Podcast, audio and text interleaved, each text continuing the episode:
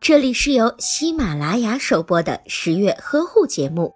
十月呵护帮助孕妈妈们摆脱孕期中的各种烦恼。新生宝宝大便的规律为：新生儿出生二十四小时内会排出颜色黑绿粘稠、没有臭味的胎粪，随后两至三天就会排出棕褐色的过渡便。最后就会转为普通的大便。根据喂养的条件不同，正常的大便也会有差异。母乳喂养的宝宝，大便颜色呈现为黄色或者是金黄色，软膏样，味道酸，但是不臭。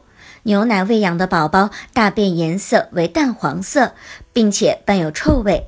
大便的次数和母乳喂养的宝宝相比来说较少，每天三至五次。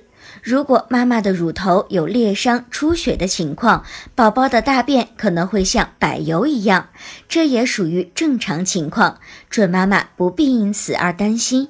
那么有哪些方法可以预防新生儿腹泻呢？在哺乳中的准妈妈不能过多的食用油腻的食物，选用低乳糖或者是低过敏奶粉对宝宝进行喂养。如果出现腹泻的状况，就需要按照医嘱服用治疗腹泻的药物。